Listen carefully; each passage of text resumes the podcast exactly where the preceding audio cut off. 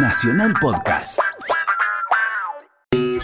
Vivo en mi casa. Juanchi Baleirón. Música en vivo. Una vez por mes, Juanchi invita amigos a tocar en vivo. Una zapada en asado vegano.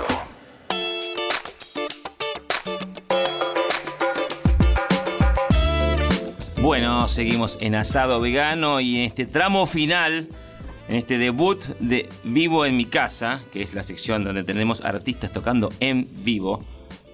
En mi casa, que es la radio, pero no es mi casa, pero sí la casa. Y bueno, a la gran, a la enorme Celeste Light Blue Carballo. Celeste, un placer tenerte aquí. Muchas gracias. El placer es mío, por supuesto. Te quería contar antes que nada, porque la tengo siempre pendiente, que te vi por primera vez, éramos muy chiquitos ambos, Mm.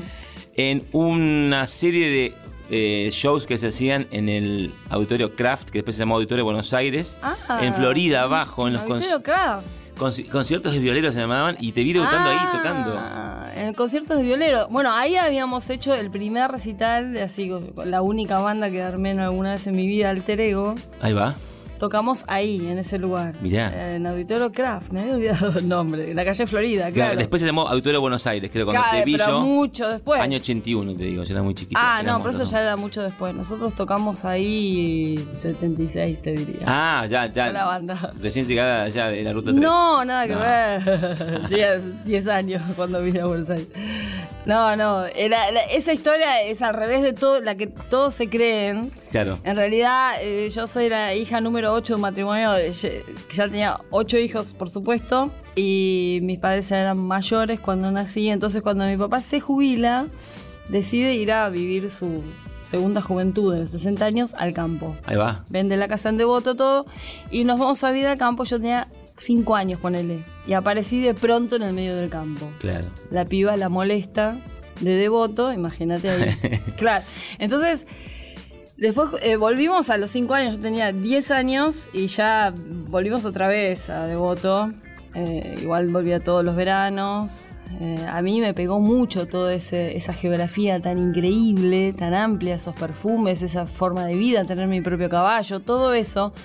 Por eso me llamó tanto la atención. Yo Claro. creo que si hubiera nacido realmente allá en el campo, tal vez no, ni me hubiese dado cuenta de, de la maravilla que vivía, ¿no? Y ya, ya que estamos, ya que tocamos ese tema del, del comienzo de alguna manera, donde, bueno, del primer disco me vuelvo cada día más loca y este que tiene una evo- evocación también en el título, ¿qué, qué te queda de, de aquella experiencia? ¿Te quedó.?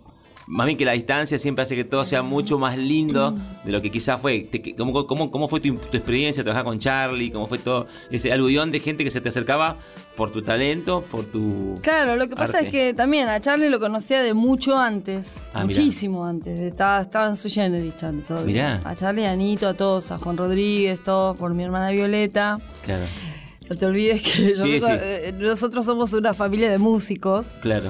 Si bien la tía Celeste fue como la, la que arrancó primero, digamos. Bueno, atrás siguieron Don Lucio, Mazaira, que es hijo de mi hermana Violeta, Lito de Pumer, María Gabriela Pumer, bueno. Hay toda una, una tradición de rock. Y eso empezó, yo te digo, el año, no sé, 73, ponele. 73, 74, por ahí. Lo conocí a Charlie. Ya lo conocí hacía mucho tiempo. Claro. Igual, eh, me vuelvo vez más loca. Él no participó directamente. Grabó un, pa- un par de temas. No, en Me vuelvo vez más loca no. Ah. Eh, con Charlie nos encontramos en Celeste y la Generación. Ah, mirá. En ese disco sí, él produjo el disco y tocó algunas cosas, pero en el disco anterior no, para nada, no tocó nada.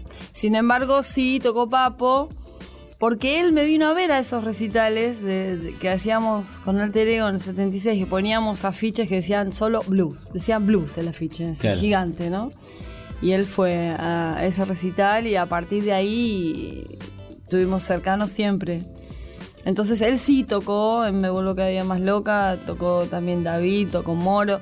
Pues yo te digo, ya nos conocíamos mm, de antes, ¿no? Yo Fue te natural, conozco, digamos, que yo te conozco de antes. O sea que fue, na- fue, fue natural de alguna manera que, que Totalmente, a vos. totalmente natural porque eh, yo, yo estaba ya tocando hacía mucho tiempo. Claro. ¿Entendés? Y, y ya, mm, no sé, era como. Éramos como muy amigos con muchos músicos, ¿no? Claro. Entonces, por eso fue así como natural esa participación, digamos, en ese momento. Y mm, después también vuelvo a pensar en vos y recordar eh, aquel momento, aquella gira en el 89 que hicimos juntos. Que vos estabas en dúo. Pobre, San- Sandy sí, po- pobre Angelos que perdió. ¿no? Sí. Le hicimos, Bueno, pero le hicimos, le hici- hicimos aguante a Carlos. le hicimos el aguante. En contra de Carlos. sí, sí, el otro ¿Qué va día me estaba acordando en otra, en otra nota.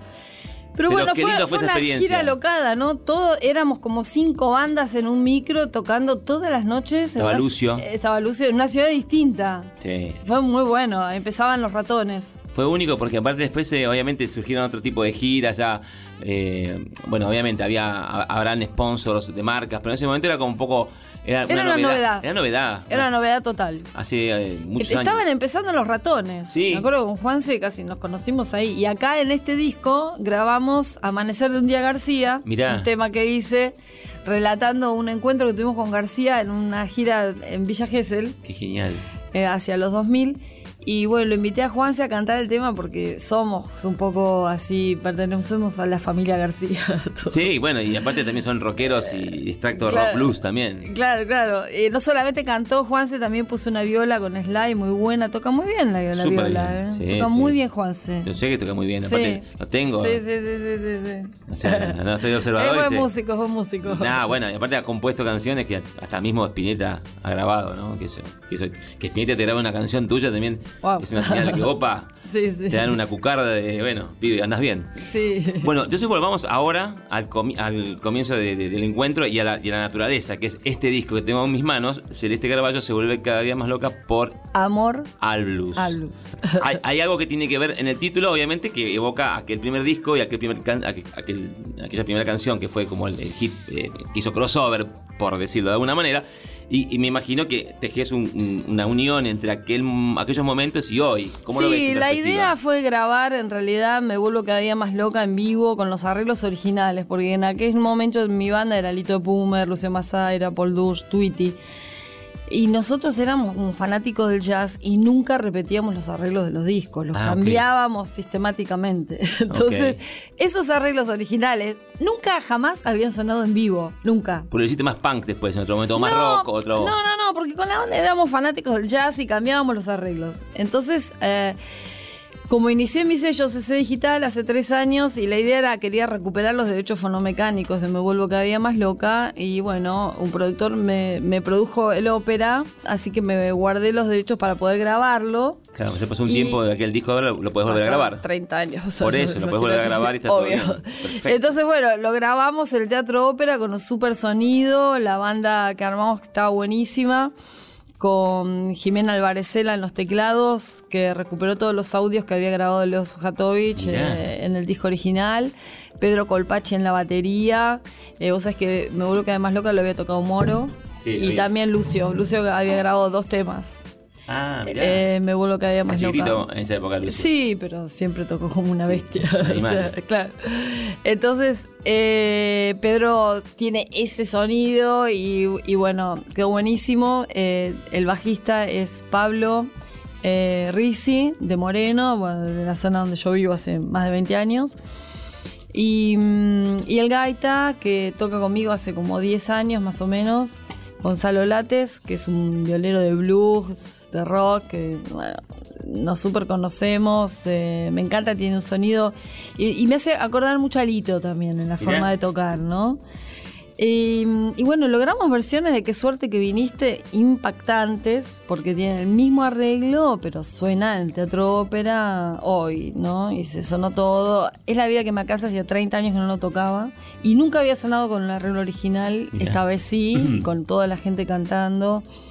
Bueno, Pringles, Luz del Veraneo, Me Vuelvo que más loca, y la versión de Desconfío con cinco violeros espectaculares, hay unos solos alucinantes, me, me canté todo, qué sé yo. Y ahí sumamos en el vivo dos temas. Alfonsina volvió a nacer, que es una samba que escribí hace unos Mirá, 10 años más o menos. linda. Muy linda, muy linda. Tiene sus fanáticos ya.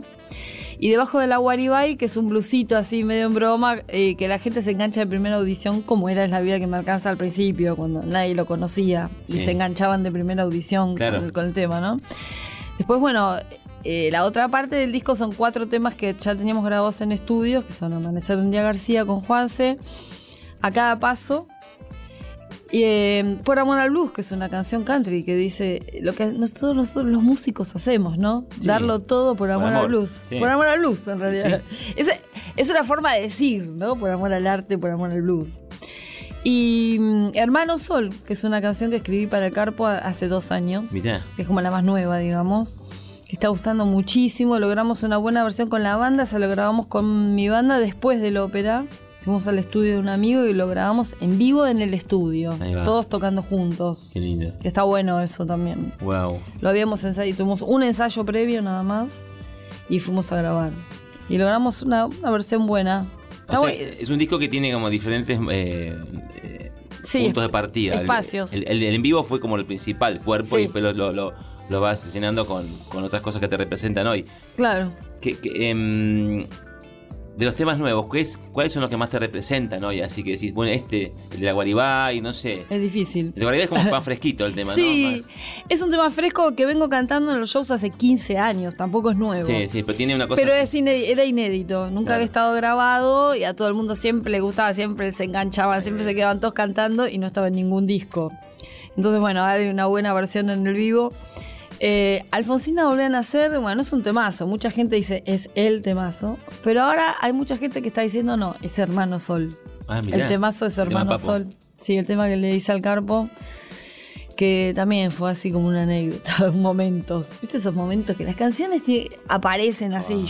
Ah, no se sabe de dónde vienen. Sí, sí, sí. sí. Caen y. Sí, sí, se me presentó la historia de Hermano Sol, Hermano Luna. ¿Te de esa película Sí, que era La claro. vida de San Francisco de Asís? Sí, sí, Claro. sí, me acuerdo. Nada, se me presentó la idea del Carpo con su moto. Yo vivo en el oeste, en la Quinta y él aparecía en mi casa con la moto. en Moreno. Siempre. Y le cantaba eso de ir a mil con la moto y bla, bla, bla. yo, no sé, me apareció esta historia. ¿Tenés ganas de tocar algo? Y esa canción, si querés. Dale, ¿Querés Sí, yo te sigo. Dale.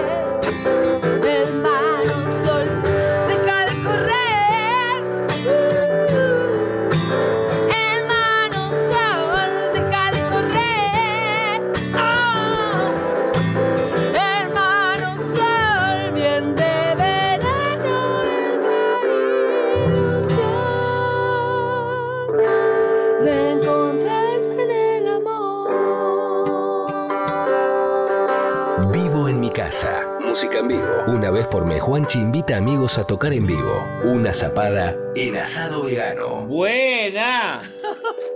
Qué linda canción. ¿Te gustó? ¿Y, y la escuchó alguien cercano a Papo? Eh, No sé, el hijo. Eh, no, Ah, no. no, no, no, no sé. Eh, en realidad no, la, la escu- estaba escuchando a la gente. Sí, los cercanos a Papo, los fans. Claro, eso sí, sí, sí, sí. sí. Y, los fans- y les, encan- les está encantando. Eh, ¿Y te inspiraste, arrancaste eh, para Papo o la empezaste a hacer y de repente te encontraste, uy, No, porque había estado todo el día con el tema de sacamos una foto. Yo vivo allá por el oeste. Entonces, en la ruta hay un graffiti gigante, ¿no? Con Papo tocando la guitarra que yo lo veía siempre. Y un día, bueno, venían las elecciones, bla, bla, bla. Digo, a ver si lo tapan. Hagamos fotos. Entonces lo llamé a mi amigo, le digo, venite para acá, en el tren te voy a buscar la estación, todo, hagamos fotos acá, porque tengo miedo que esto desaparezca. Vamos, a, estaba el pibe que era el dueño del lugar, que tenía una coupé roja, mira, ¿entendés? Y toda la discografía del Carpo en el auto al palo y unos parlantes así gigantes. Genial. Y el tipo dijo, no, te puedo creer, este caballo, qué impresionante. bla, bla, bla". Bueno, sacamos la foto, nos quedamos hablando con él, tomando mate, que estaba con unos amigos, no sé qué. Cuando termina todo ese, ese recorrido a la tarde, vuelvo a mi casa, qué sé yo, agarré la guitarra y me apareció la- esta canción así, pum. de una, directamente, porque había sido toda la tarde, viste, mágica. Y la hice, grabé como un videito así, qué sé yo, y la subí. Y al día siguiente era la fecha del carpo y yo ni sabía que día era. Ahora, ¿no? Está en- Sí, claro, ahí como febrero. Febrero, sí. Yo no tenía ni idea de la fecha. Dije, wow, loco, esto es tremendo. es como justo. que a veces las cosas, viste, uno, uno quiere pasar por encima de la información, pero la información te llega sin ver el noticiero, eso es lo mejor. Para aquellos distraídos que no eh, reconocen la voz, la genia de Celeste Caraballo está conmigo acá en asado vegano, charlando, tocando. Eh, yo tocando con ella, acompañándola con las canciones así de primera que las toco, porque, bueno, entre músicos nos entendemos y eso es lo claro, importante. claro, que fluya. claro. Eh, quería Light Blue Celeste. Bueno, contanos cómo es, cómo, cómo fue también tu, tu paso de ser un artista a ampliarte a ser tu propia productora discográfica, que ya lo hacías, digamos, pero además la, la parte, digamos, de fabricar, de estar encima de todos los detalles, Sí. que antes los músicos estábamos solamente en la música. Ahora, Sí. ahora tenés que ser un, un self-contained artista. Ah, Hay que aprender muchas cosas porque nuestro trabajo, mira, contiene muchas, muchas profesiones. No solamente hacer música y saber todas las escalas. ¿no? Totalmente. o sea, aparte de las pentatónicas, digo. Eh, mira, hace muchos años yo decía, no, ni loca, jamás me voy a meter a hacer un disco. Pero bueno, la vida me llevó a eso, a tener que hacer yo los discos, porque si no, eh, era tremendo. Y, mm, esta vez, mm, ya después de 20 años de producir discos y, y de asociarme con otros sellos independientes para que hicieran la fabricación y la distribución ellos, dije, vamos, vamos a investigar, vamos a, vamos a hacerlo, total, haciendo se aprende. Y ahí fui, ahí me mandé paso a paso sin saber cuál era el siguiente, ¿no? Yo daba un paso sin saber cuál era el siguiente. Y, ah, y ahí cuando tenía que dar el siguiente paso aprendía. Y bueno, íbamos con la gráfica. ¿Cuánta gráfica sí hice? Desde el principio hasta el último, todas. Hice Claro. todas las gráficas de todos los discos. Estuviste encima de todo. Sí, siempre tuve que dar la idea, conseguir el fotógrafo, del que, el artista gráfico, los formatos, siempre. Es así. O sea, aún estando en compañías multinacionales y todo. O sea, es así, ya sabes hacerlo. Entonces, bueno, nada, la parte de la fabricación, listo. Pero aparte también la parte de marketing, que quizá antes por ahí uno, eh, cuando las compañías eran muy grandes y se vendían muchos discos, la, la última, digamos, de, de ola fuerte fue cuando salió CD, que explotaba todo en los noventas, Ujú. para aquellos jovencitos. Ahí fue cuando hicimos chocolate inglés. Ahí va, Claro, ese, ese fue el primer, el primer CD, digamos, en ese en- formato. en formato ¿no? CD, claro. Mi, mi disco que salió ya en CD. Y después uno pensaba, bueno, también como decís vos que yo solamente sé hacer música, pero no, aprendés a como de vuelta a reinventar aprendés. muchas cosas porque nadie mejor que vos lo va a hacer. Obvio. Y el marketing es tu nombre, tu trayectoria, en artistas que tienen ya una trayectoria, pero también vos sabés Los límites. los límites y que, que ¿Y hacia mejor va a vender su disco sos vos. ¿Y hacia dónde queremos ir?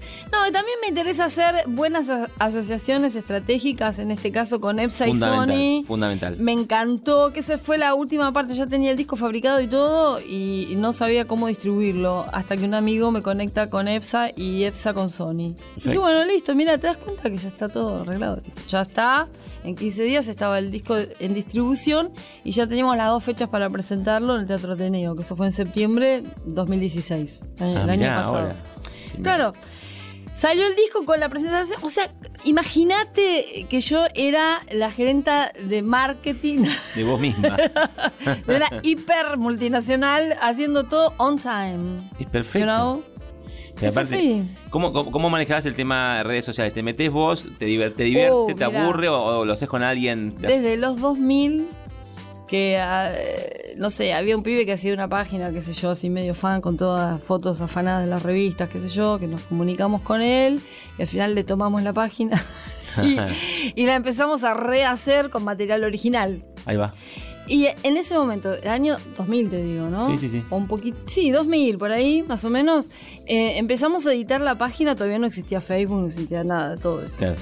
Empezamos a editar la página como un juego y terminó siendo una boca de expendio alucinante. Empecé a escribir unas crónicas que se llamaba Tomando unos mates cada 15 días, porque yo quería que la página se renovara. Claro. Porque si no pones la discografía, No, no. dónde tocas, qué sé yo, y qué más le agregás. Es- la gente cómo entra. Información sea, está bien, está ahí, Claro. pero vos tenés que estar vivo. Sí, no existían los blogs, no existía Facebook.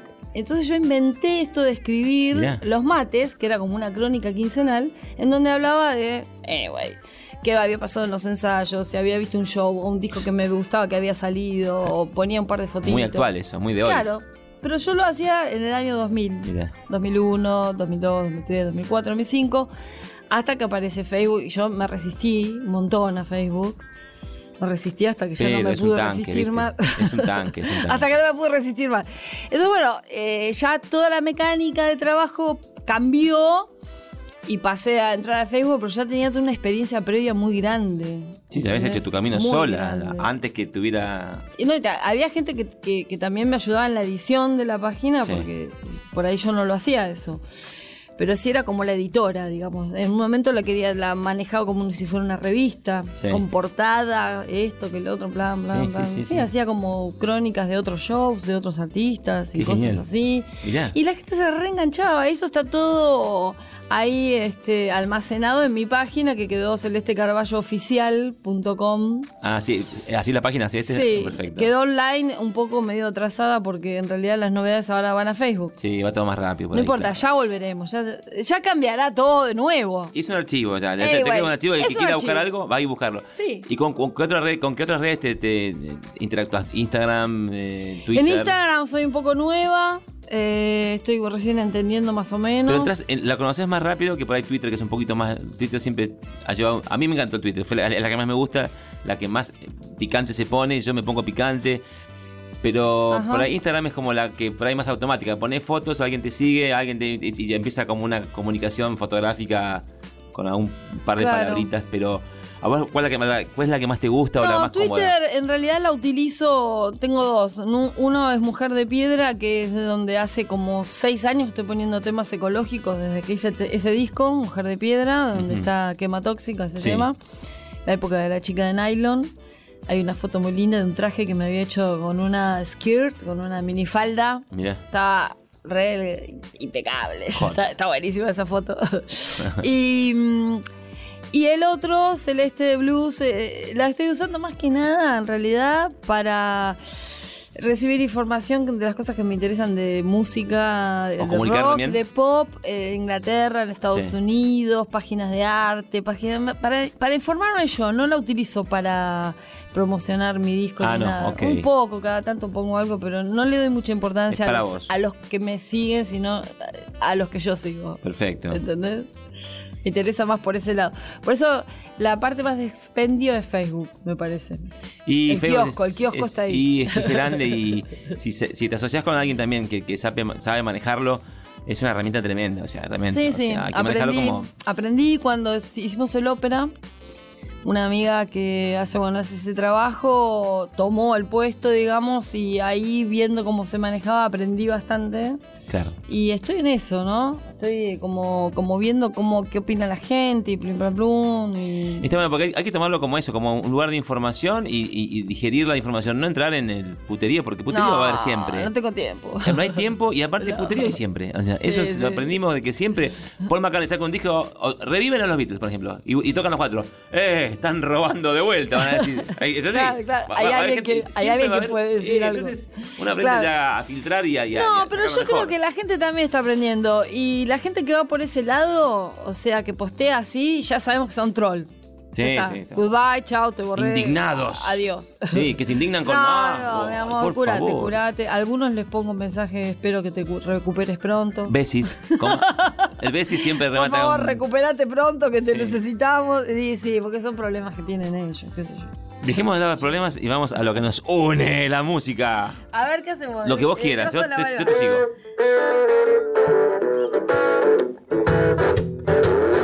Y a las 7 de la mañana los vecinos se levantan para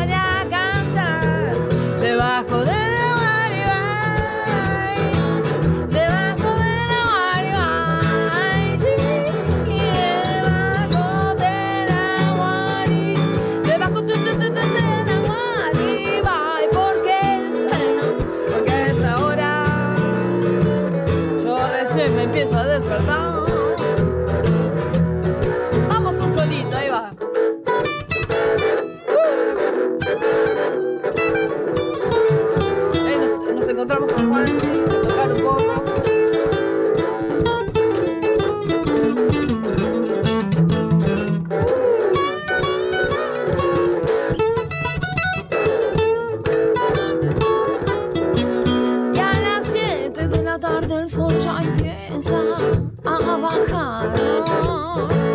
Es la mejor hora del día para salir a caminar. Y yo me voy un rato a la pizzería. Pizza, mosca, tofa y nada. ¡Uh! A las 12 de la noche recién empiezo a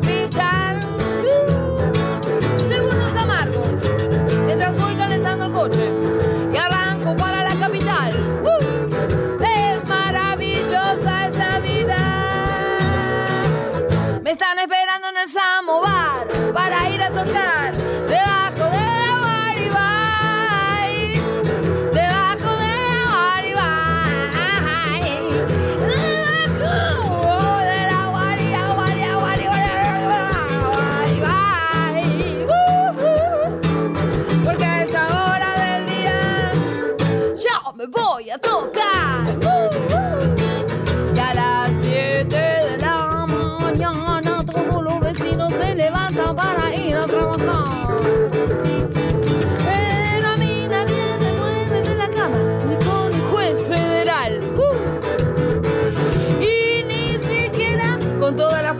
me podría levantar jamás debajo de la guaribay. Debajo de la guaribay. Debajo uh, de guaribay. Uh, uh, uh. Y todos mis perros. Uh, de la guaribay a esa hora del día. Yo necesito descansar.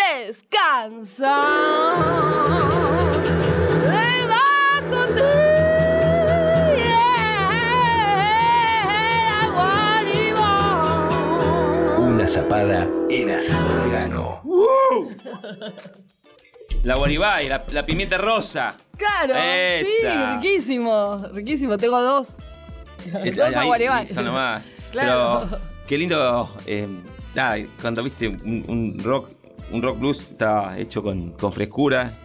Viste, es así, como pum. Claro, es una anécdota que te lleva Es un cuento y a una- jugar, a cantar, ¿no? Sobre el, el vehículo que es, es, el, el rock blues, el, el- eh, no, no sé cómo definirlo estilísticamente, pero esas, es- cuando uno dice, cuando, ¿cuánto se puede inventar en, en- en el clásico rock blues de 12 compases? Y si es la letra la que va, y la melodía la Es que la le va a dar la- Totalmente es la anécdota y cómo lo contás, es el cuento. ese cuento. Es el cuento, ¿no? Para eso está en realidad la música. Preguntarle, yo qué sé, a Chopin, no sé, cómo, cómo a, a todos esos músicos bestiales que escribieron toda esa música increíble para contar mejor sus letras, sus historias, sus dramas Mirá. pasionales y todas esas cosas. En realidad, eh, la música, bueno, a veces habla sin letra, que también me gusta, ¿no? Eh, me gusta mucho la música instrumental, por eso me gusta el jazz también. Sí, lo clásico también. Claro, la música clásica. Pero mm, hay que tener un, lindo, una linda historia para contar y contarla de verdad.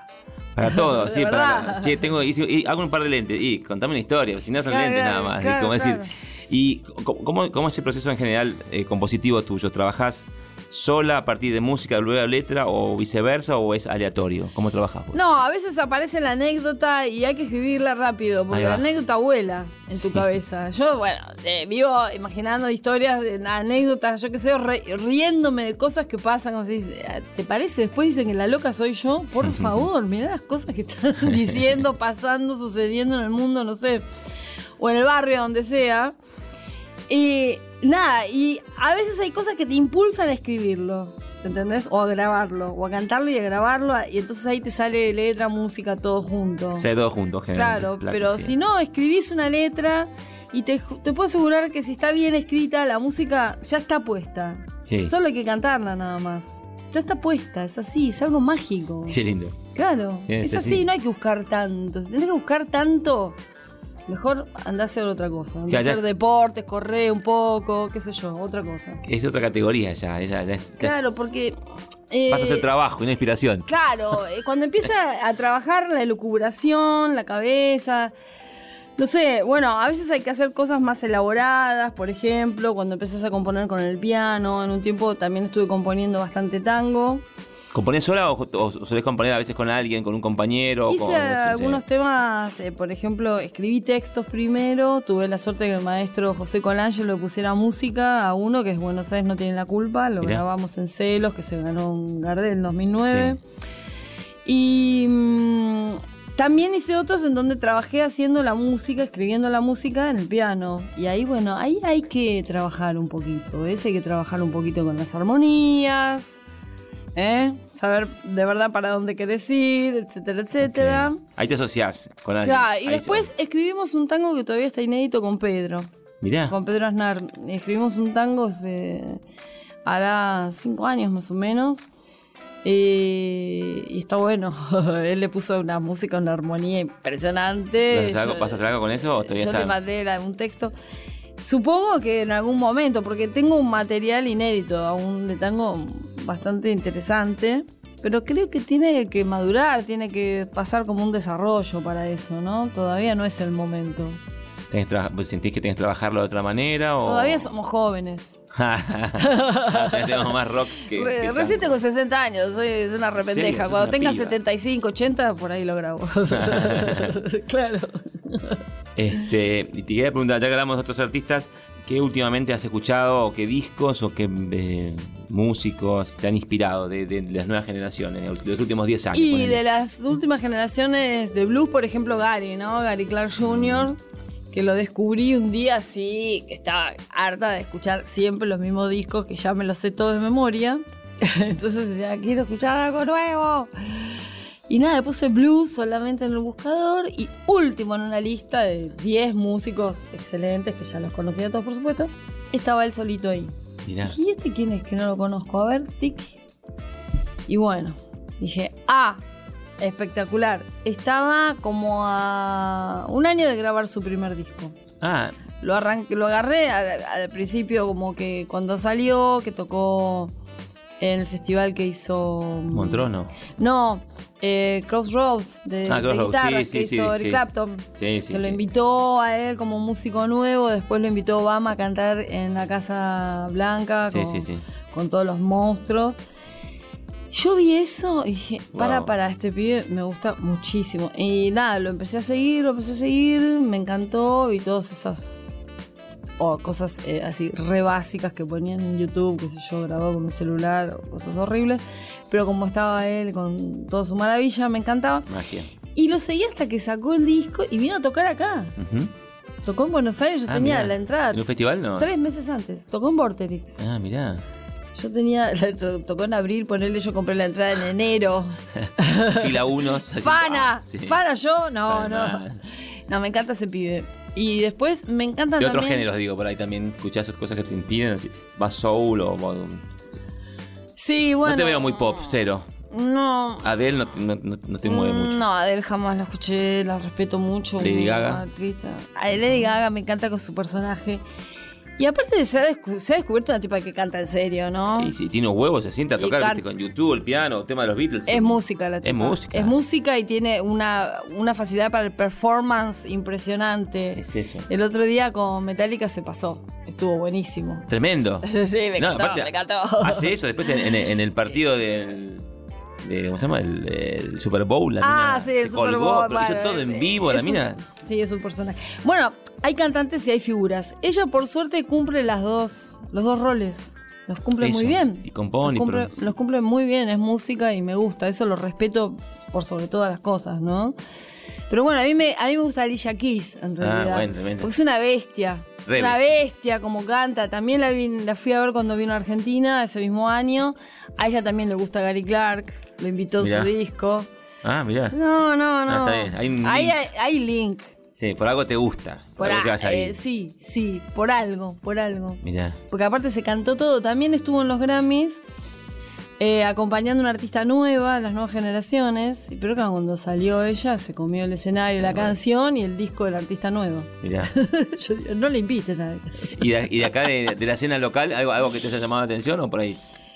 Eh, mira, no soy muy buena, digamos, no estoy saliendo mucho. No, por eso, tipo, si, si, si Vivo hubo, medio hubo, lejos si no hubo, no, no hubo. salgo, salgo poco, digamos, no lo estoy escuchando mucho eh, así nacional en este momento. Ok, perfecto. Sigo escuchando los discos de Charlie que me parecen obras Eh, increíbles. Es el número uno, es el número uno para mí. Para mí también. eh, los discos de García siempre tienen cosas nuevas para decir, wow, mira esto. No, un hijo de puta, un hijo de puta en el buen sentido, digamos, que nos, nos, nos, nos Elogioso. cachetea. siempre. Elogioso. No, siempre Sí, te cachetea y decís, puta, ya lo hizo Charlie antes. Sí, no, obvio, ya lo dijo aparte, porque el artista también es el que tiene la visión. Es tener una visión, ¿no? Y actitud. Y una visión de adelanto, de aviso, de decir, mira, tal cosa y tal cosa. Y decirlo en una frase simple. Ah, Yo creo que Charlie hasta Chipi Chipi Bombón, que es una canción simple, es una canción muy profunda y de visión de futuro también. Tam- Y sí, y aparte con la estética siempre actualizándose y, Claro, totalmente. y nada, viste, siempre decís, uff. a, a todo eso le sumó cuando se, se puso como rebelde, punk, viste, a querer hacer quilombo y ponerse. Bueno, él produjo duro. Celeste y la generación. Justa, mirá. Imagínate, éramos los re punk. Sí. bueno, ya que estamos, ¿querés cantar algo más? Ah, ¿Te parece? Dale, obvio, sí. Ay, Bruno Verano,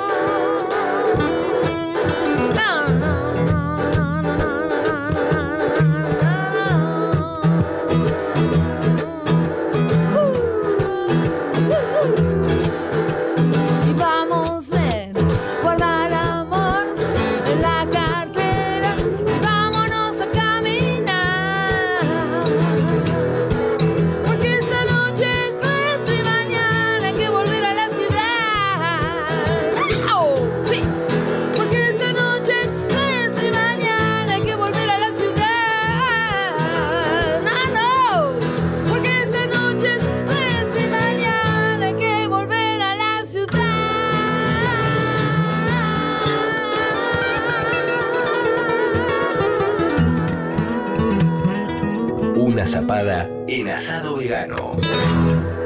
¡Wow!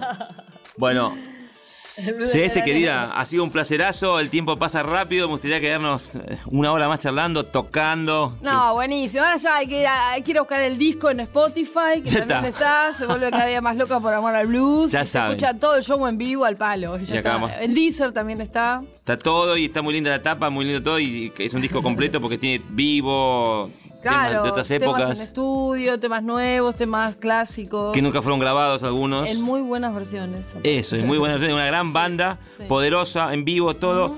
Nada, Celeste, muchas gracias por estar acá en Asado Vegano. Eh, Sabes que te admiro. Eh, desde aquel 81 que te vi cantando blues como nadie, en aquella hasta ahora me te- venían a buscar, yo vivía en Santel, me decían, no, no quiero ir, vení, te venimos a Vení, buscar dentro de 10 minutos, no, no quiero ir, le decía. No, aparte había un room room ya alrededor de tu voz y tu, tu, me concepto a blues. buscar, en mi casa me tocaba el portero, decía, basta, no voy a ir. decía. No, gracias por estar acá y te despedimos Gracias con un beso gigante y gracias por venir a Vegano. Muchas gracias. Durante dos horas, Juan Chivaleirón tira todo a la parrilla. Sí, eso también. Asado vegano.